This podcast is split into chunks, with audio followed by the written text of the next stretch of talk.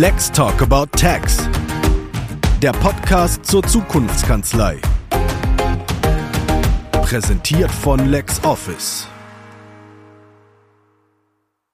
Hallo und herzlich willkommen zu einer frischen Folge von Lex Talk About Tax, dem LexOffice Podcast zur Zukunftskanzlei. Meine von mir hochgeschätzte Co-Moderatorin Carola Heine und ich dürfen heute Sonja Geilen begrüßen. Sie ist Steuerberaterin und Kanzleiinhaberin von Deine Online Steuerberatung. Hallo Sonja. Hallo zusammen. Ja, hallo und herzlich willkommen auch von mir, liebe Sonja. Habe ich das richtig verstanden? Den Kontakt mit dir verdanken wir dem Olaf. Wo habt ihr euch denn kennengelernt? Wir haben uns kennengelernt einmal auf der Steuerberatermesse und schon davor einige Zeit äh, hatten wir Kontakt, ähm, da die Kanzlei im Aufbau war und äh, es irgendwie so rasant ging von den ersten LexOffice-Mandanten über Top-Kanzlei bis hin dann jetzt so fast 50 LexOffice-Mandanten. Genau, und da standen wir einfach regelmäßig in Kontakt. Okay, auch als Steuerberater, Berater war Olaf dann wieder unterwegs. Ne? Ja, wir wissen ja schon jetzt, hast du ja gerade schon auch angedeutet, dass du eine eigene, sehr erfolgreiche Steuerkanzlei hast. Und wir sprechen auch gleich noch über die ganzen spannenden Sachen. Aber ich muss dich vorher noch kurz einmal ein bisschen nerven, denn du kennst doch bestimmt dieses Vorstellungsspiel, was man in diesen ganzen Network-Meeting und auf diesen Events immer spielt, wo die Leute sich mit drei Hashtags vorstellen müssen, also wo man sich dafür entscheiden muss, mit welchen drei Hashtags man sich vorstellt, die für die eigene Person stehen. Jetzt ganz spontan, was sind denn deine drei Hashtags? Meine Hashtags wären Strategieberatung, ähm, ja, jetzt hast du mich auf dem falschen Fuß erwischt. Ja, das also, war der Plan. so spontan.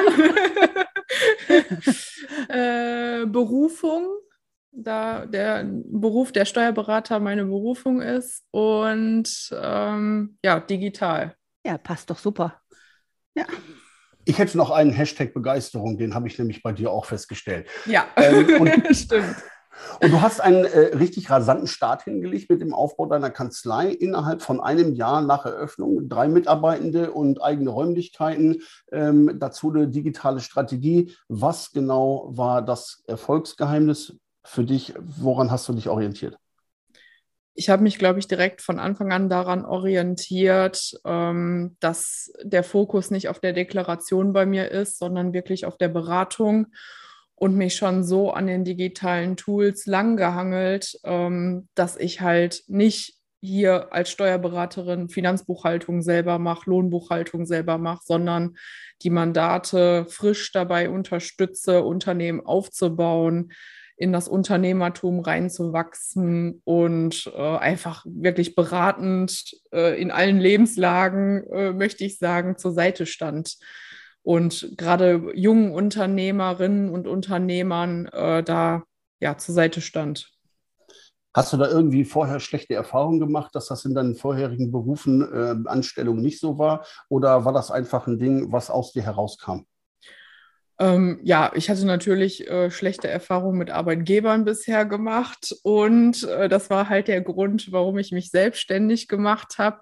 Aber auch so der Wunsch, äh, nicht nur äh, Mandanten kommen, bringen Unterlagen rein, kriegen Auswertungen raus und tschüss, sondern wirklich auch eine Beziehung aufzubauen und einfach wirklich in allen Lebenslagen äh, beratend äh, zur Seite zu stehen wenn man das jetzt mal so in, moderner Sprache sagt, dann hast du es ja auch direkt durchgezogen. Du hast eine LexOffice Top-Kanzlei gegründet und auch gleich die Zertifizierung zum LexOffice Premium Coach gemacht.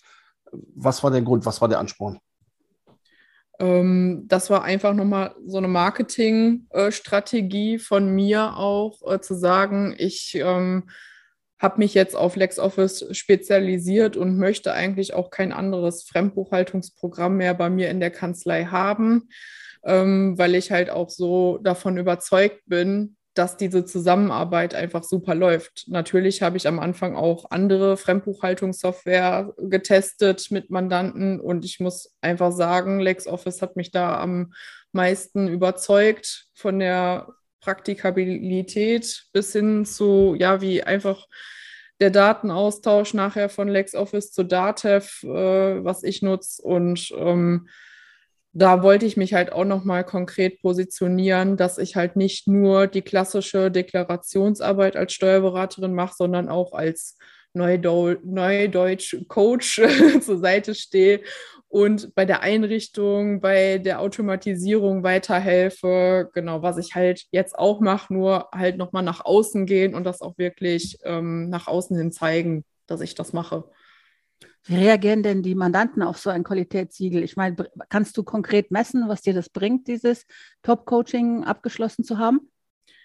Also ich kann sagen, das Feedback von den Mandanten ist äh, sehr positiv. Äh, ich habe sehr viel Feedback äh, darauf erhalten, als ich quasi öffentlich gemacht habe, dass ich Premium-Coach bin.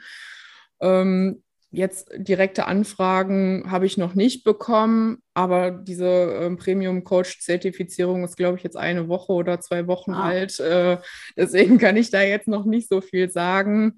Ähm, aber ich sage mal, das ist ja auch irgendwo ein Alleinstellungsmerkmal. Ich hatte geguckt in der Datenbank. Aktuell bin ich, glaube ich, die einzige äh, Premium-Coachin in ganz Westdeutschland ähm, in Bayern oder in Hamburg verteilt sind einzelne, aber in NRW bin ich gerade die Einzige und das Darauf bin ich schon ein bisschen stolz. Ja, völlig zu Recht. Jetzt, wenn jetzt jemand zuhört, der vielleicht noch in einer früheren Aufbauphase ist als du und sagt, wie, was mache ich denn jetzt da? Wie ist denn der Weg dahin? Was, was würdest du den Leuten empfehlen und wie geht man da konkret vor? Was ist denn ähm, der Ablauf? Als eine Kanzlei gründen oder wie? Nein, die, wie diese, diese, äh, das LexOffice Coaching Programm, das Premium Coaching Programm, sind das viele Unterrichtsstunden? Sind das, äh, wie bekommt man sein Zertifikat? Wird das geprüft? Wie ist der Ablauf? Also man muss ja schon als Premium-Coach auch nachweisen, dass man äh, einen gewissen Mandantenstamm in LexOffice betreut. Das wäre schon mal das Erste, ähm, dass man halt nachweisen muss, dass man halt auch die praktische Expertise da hat. Ähm, zu dem Zeitpunkt halt der Zertifizierung habe ich knapp 50 Mandate in LexOffice gehabt und dann ähm, habe ich halt ähm, diese Akademie ähm, abgeschlossen. Das sind ganz einzelne Unterrichtsstunden zu den unterschiedlichsten Themen, Finanzbuchhaltung, Lohnbuchhaltung, Schnittstellen.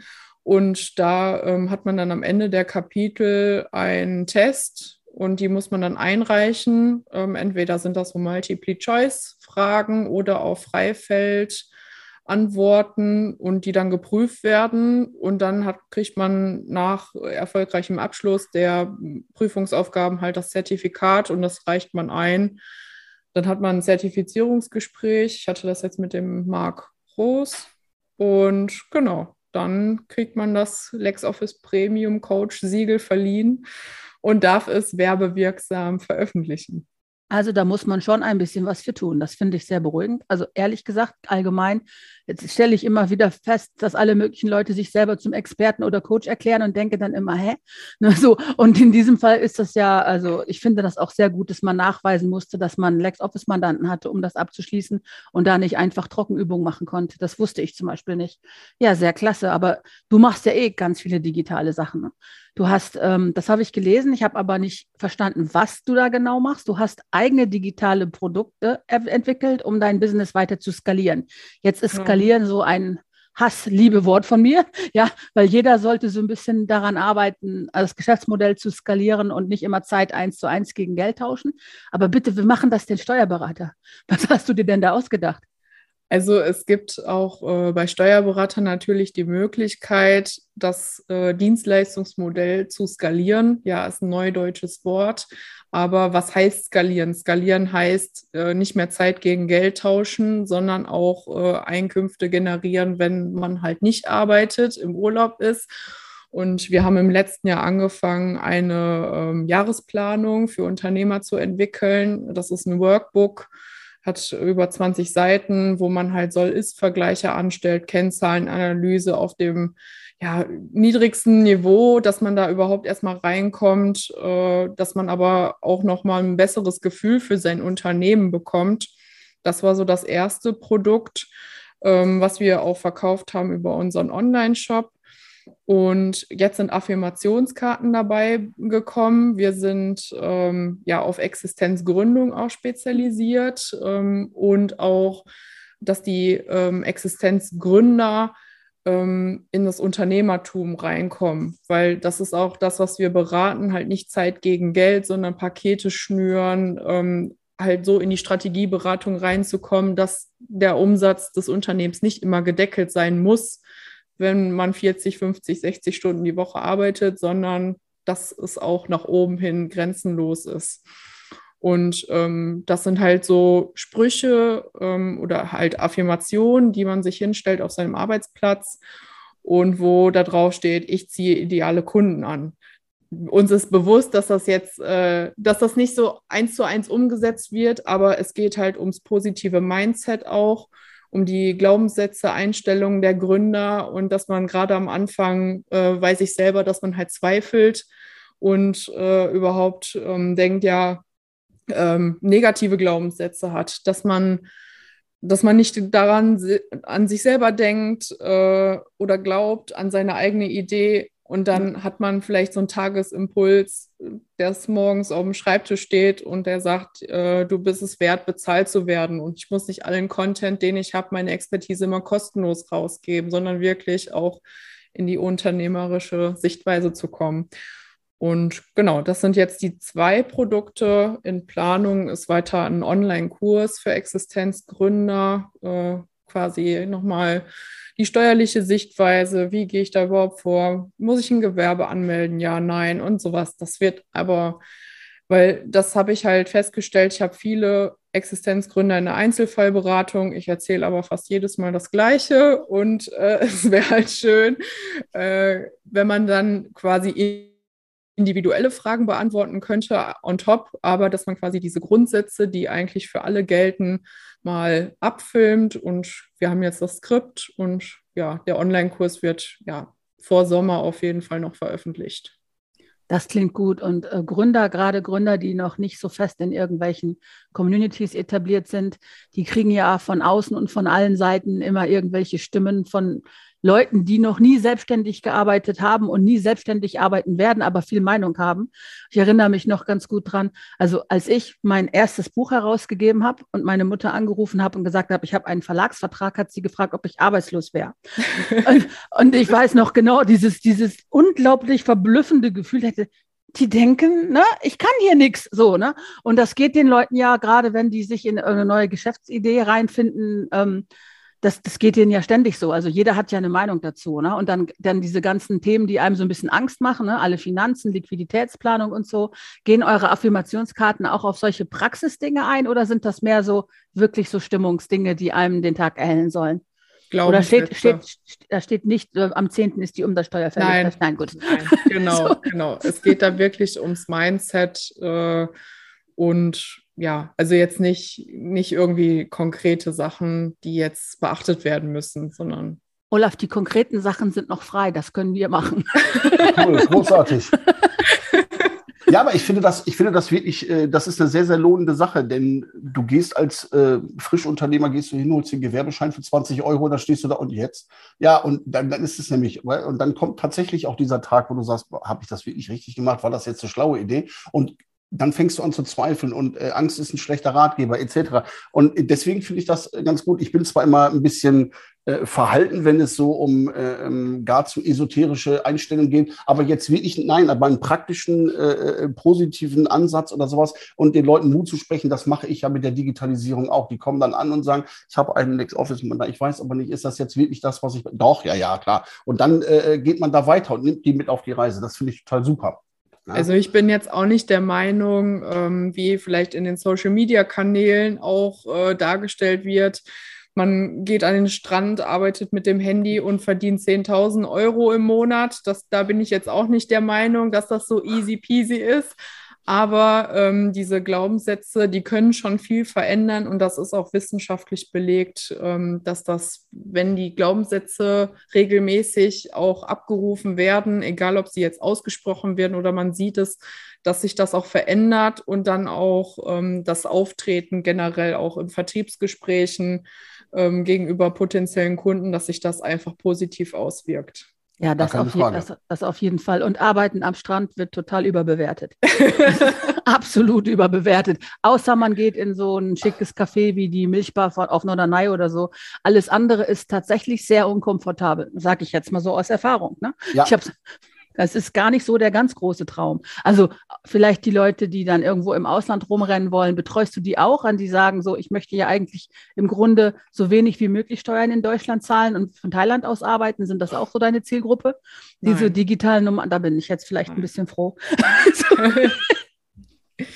Also es gibt natürlich Leute, die gehen einmal für zwei, drei Monate äh, weg, die überwintern irgendwo, aber die wissen halt genau, wo ihr Wohnsitz ist wenn Leute ins Ausland gehen wollen, begleite ich die natürlich auch, aber dann ist irgendwann Schluss. Also dann mhm. ist die Auswanderung, ähm, vielleicht die GmbH, die halt äh, in eine steuerliche Oase ziehen möchte. Ja, äh, es kommt aber immer darauf an, was halt der Hintergrund ist. Also jetzt nur Unternehmen, die sagen, ich möchte jetzt nach Dubai auswandern, um 0% Steuern zu sparen äh, oder Steuern zu zahlen, eher gesagt, äh, ja, halte ich auch nicht viel von. Ja. Also es kann, es ist ein Lebensmodell, aber es ist vermutlich keins mit besonders viel Altersvorsorge. Sag ich mal so, aus Beobachtung. Ja.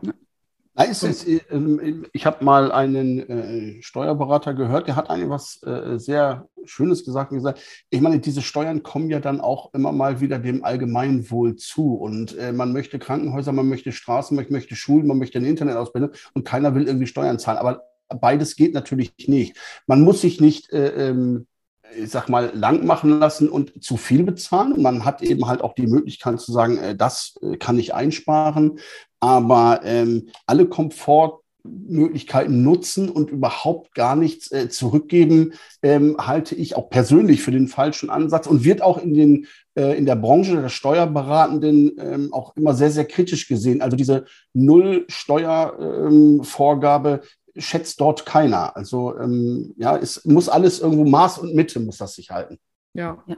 Also ich bin auch der Meinung, die 45 Prozent Spitzensteuersatz müssen nicht sein. Da gibt es halt legale Arten und Weisen, wo man halt sagen kann, man hat halt die GmbH und vielleicht eine Holding darüber ähm, oder andere ähm, Gestaltungen, die legal sind, wo man dann vielleicht 30 oder 35 Prozent zahlt. Okay, das ist vertretbar, aber 45 Prozent ist auch ja, ist auch zu viel des Guten. Ich glaube, wir entgleiten gerade so ein bisschen ja. in die anderen Themen. Yes. Dann schaffen wir doch noch mal Fakten. Ich habe mir selbstverständlich auch deine Webseite angeguckt, bevor wir hier uns getroffen haben. Und äh, was ich ganz besonders spannend finde, Interessierte müssen sich zunächst einmal auf eine Warteliste setzen lassen. Ähm, wie sieht dann dieser Ablauf aus? Hast du dann einen klaren Fokus auf bestimmte Mandanten und Prozesse oder ähm, ist das ausschließlich ein Zeitfaktor, warum nicht alle sofort rankommen? Ähm, das hat unterschiedliche Gründe. Wir nehmen nur ähm, Mandanten aus gewissen Branchen. Also wir haben uns A auf Existenzgründer und äh, Mandanten aus dem Online-Business-Bereich spezialisiert, um da auch konkret beraten zu können, wenn der Mandant ankommt und sagt, hier Elopage, Digistore, Copecard, dass wir auch genau wissen, wovon wir reden und wo wir auch beraten können. Ähm, Papiermandanten nehmen wir gar nicht an. Ähm, das ist dann immer so der, der erste Checkpunkt, um zu sagen, wenn er schon oder sie sagt, äh, wir haben alles auf Papier, dann müssen wir leider ablehnen. Ähm, wir haben die Warteliste, da stehen, ich glaube, aktuell 50, 60 Leute drauf. Äh, und da werden wir dann immer nach einer Reihe die Leute abfrühstücken. Und wir haben quasi auch interne Prozesse. Natürlich, wenn sich jemand einträgt, äh, wie läuft der Prozess ab? Der kriegt unseren Dienstleistungskatalog. Ähm, und kriegt auch schon ein Zeitfenster, wo, wo wir sagen, ab Termin XY, ab KW kriegst du den Einladungslink von uns und kannst äh, dir einen Termin frei buchen. Ähm, genau, aber dann der limitierende Faktor ist natürlich auch die Zeit. Ist auch ganz klar, wenn da jetzt 60 Leute auf der Warteliste stehen, ich kann nicht jeden Tag äh, fünf Erstgespräche führen, weil dann ja kommen wir halt mit den anderen Sachen nicht mehr klar. Ähm, dazu mal eine Frage, wenn du äh, sagst Existenzgründende, wenn die dann irgendwann aus der Gründungsphase raus sind, behältst du die mal als Mandate und äh, ja. sagst nicht so, ihr seid jetzt äh, fertig und jetzt, äh, nein. Nein, nein. okay. Wir, wir begleiten die natürlich weiter. Ja. Ähm, es kommt aber so ein bisschen, wir haben ein flexibles Angebot. Äh, das meiste, ähm, wir begleiten die Existenzgründer meistens ein Jahr intensiv, auch mit Quartalsstrategiegesprächen, wo wir dann sagen, was ist jetzt die nächste Phase, wo gehst du jetzt hin?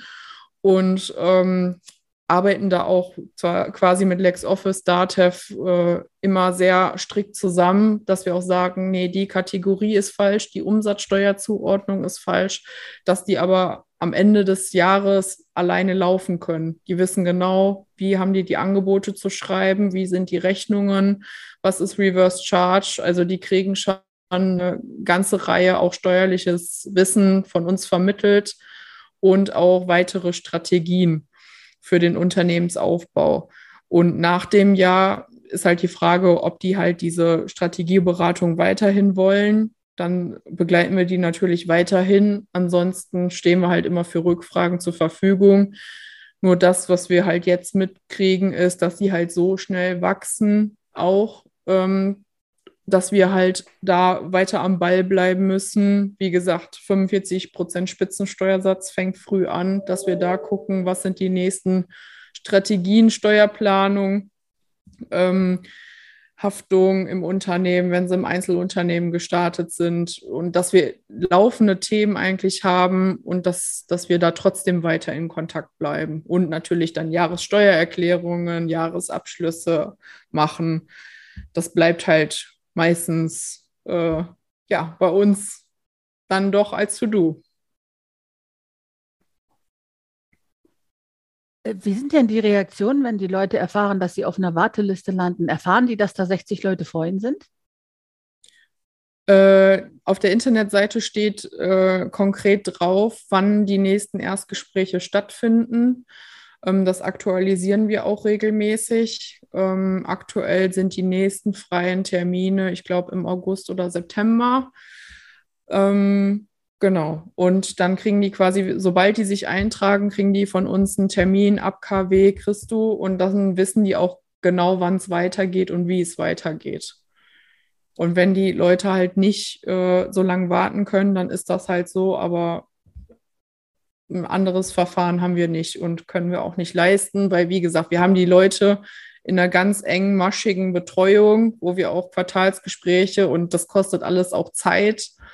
Und ähm, wir können jetzt nicht en masse Mandate aufnehmen. Und weil wir ja auch für unsere Qualität, die wir halt in der Beratung bringen, auch die Zeit aufbringen müssen, dass die alle ähm, zufrieden sind, die Anfragen, die per Mail noch zwischendurch kommen, beantwortet werden. Genau. Das hört sich sehr herausfordernd an und nach noch mehr Wachstum, ne? Ja, ja. Wir suchen Personal. Ähm, wir ziehen jetzt äh, wahrscheinlich im Juli schon um mit der Kanzlei in größere Räumlichkeiten. Und wir suchen eigentlich noch zwei zwei Vollzeit ähm, Steuerfachangestellte, Fachwirte oder Assistenten. Ja. Ja. Aber die genau, da, das ist dann halt auch die Frage, ähm, die Leute müssen halt auch zu uns passen, weil wir halt in so einer digitalen Arbeitsweise drin sind, äh, wie vielleicht die wenigsten gestandenen Kanzleien, weil die halt gerade irgendwo in der Umstrukturierungsphase sind, die führen DMS ein. Das haben wir halt alles von vornherein gehabt.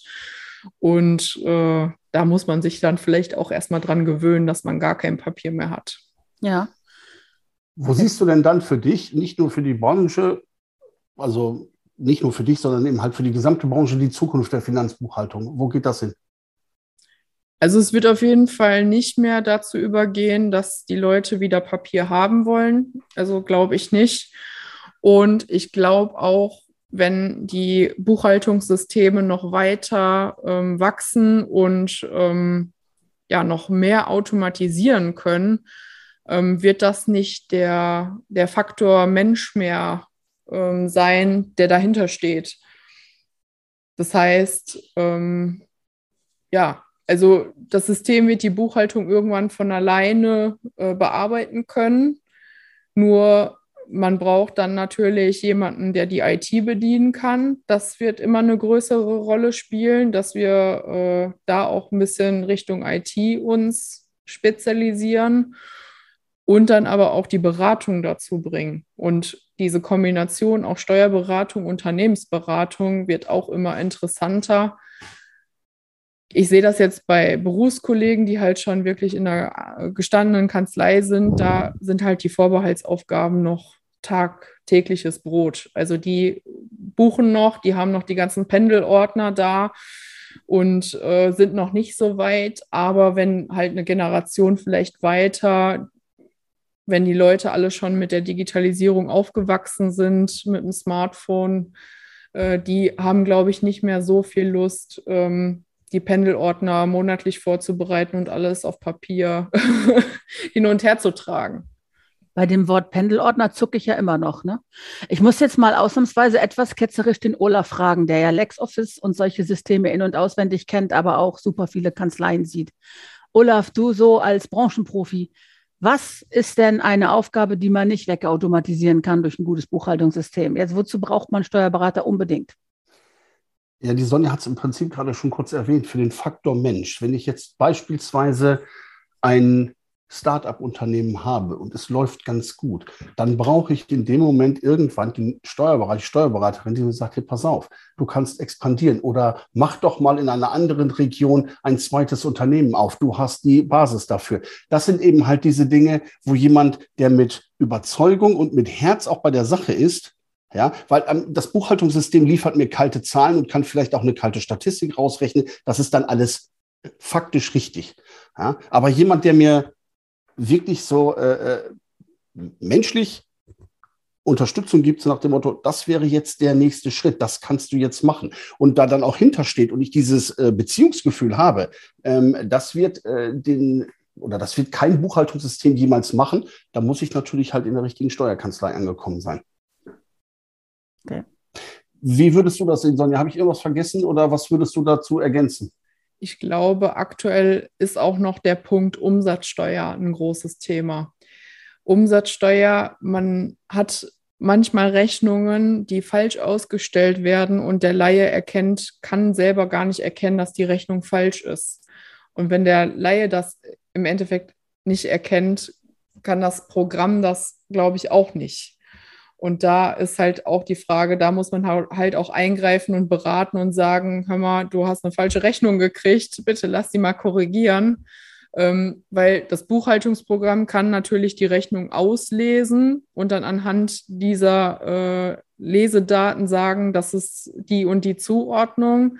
Aber ja, das wird in ein paar Jahren, wird das bestimmt der Fall sein. Das ist aber ein aktueller Punkt, wo man sagen muss, da braucht man einen Steuerberater oder halt jemand, der sich damit auskennt, um das wirklich beurteilen zu können. Und das ist zum Beispiel ein Thema für meine Online-Business-Mandate. Reverse Charge, das ist halt das Hauptthema innergemeinschaftliche Lieferungen, Erwerbe wo ich nicht spreche, ich kriege eine Deu deutsche Rechnung mit deutscher Umsatzsteuer vom deutschen Unternehmen. Das ist ein Standardfall. Da, da braucht man sich nicht drüber unterhalten, aber Reverse Charge, äh, OSS-Verfahren, äh, solche Sachen, das, da äh, blickt im Endeffekt kein Laie mehr durch. Und da sind wir dann auch, die halt beratend zur Seite stehen. Hm.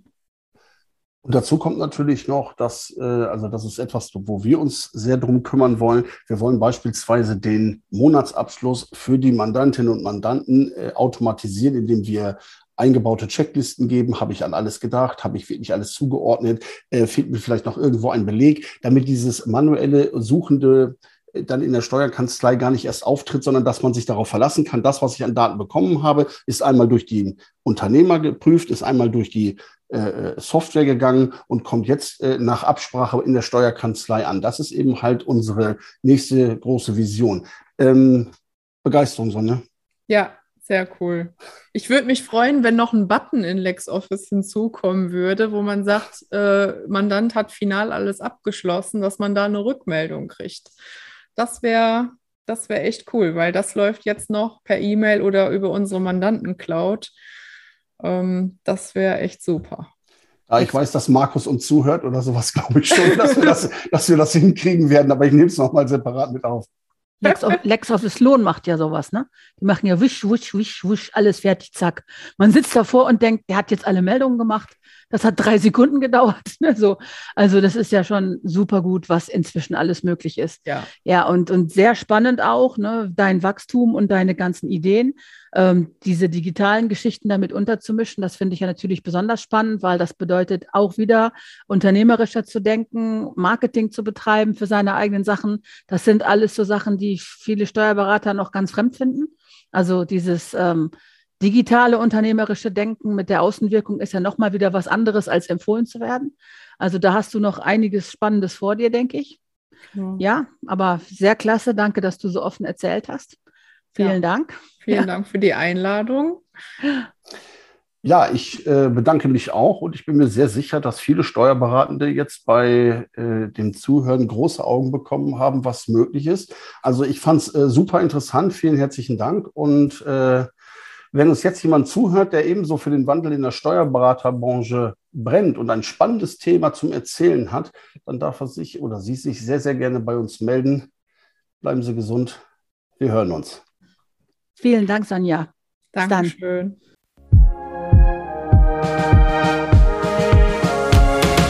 Let's Talk About Tax. Der Podcast zur Zukunftskanzlei. Präsentiert von LexOffice.